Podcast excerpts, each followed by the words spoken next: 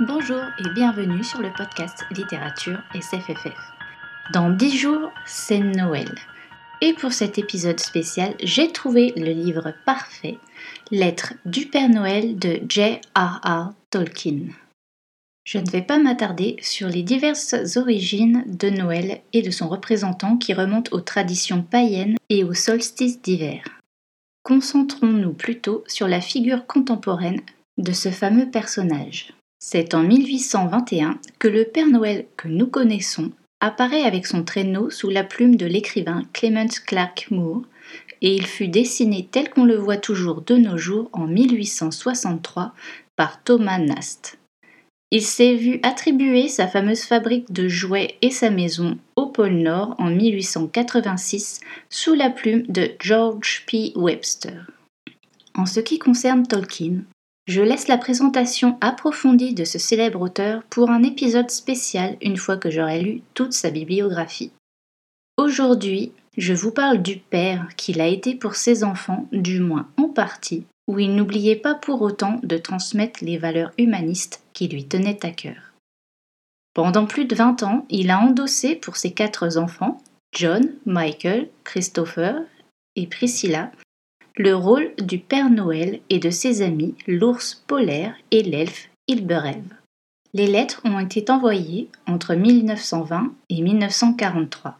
Si j'ai bien compté, le dernier courrier a été reçu aux 14 ans de la petite dernière.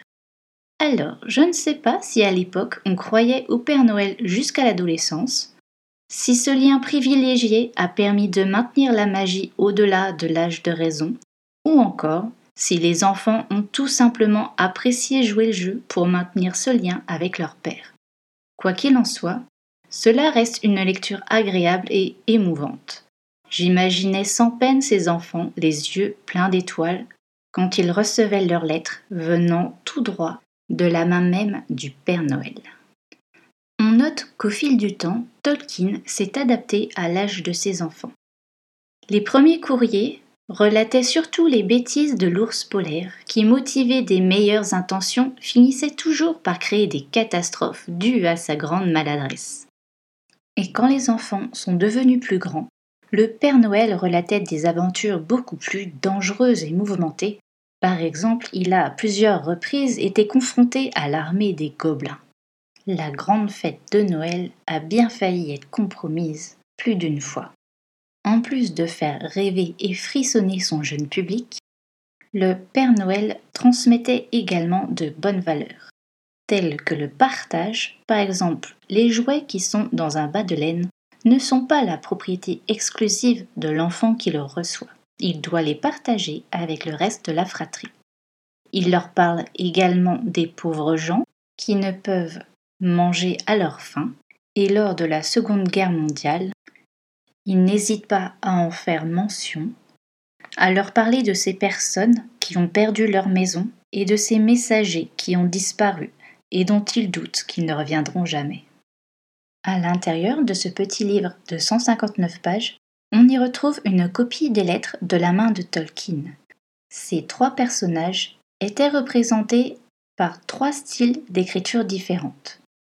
Quand c'était le Père Noël, il utilisait une écriture toute tremblante, due à son âge vénérable.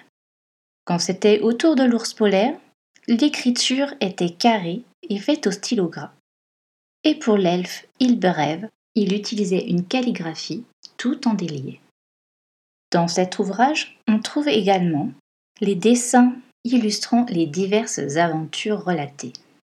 J'espère avoir attisé votre curiosité envers ce livre, Lettre du Père Noël de J.R.R. Tolkien, paru aux éditions Pocket.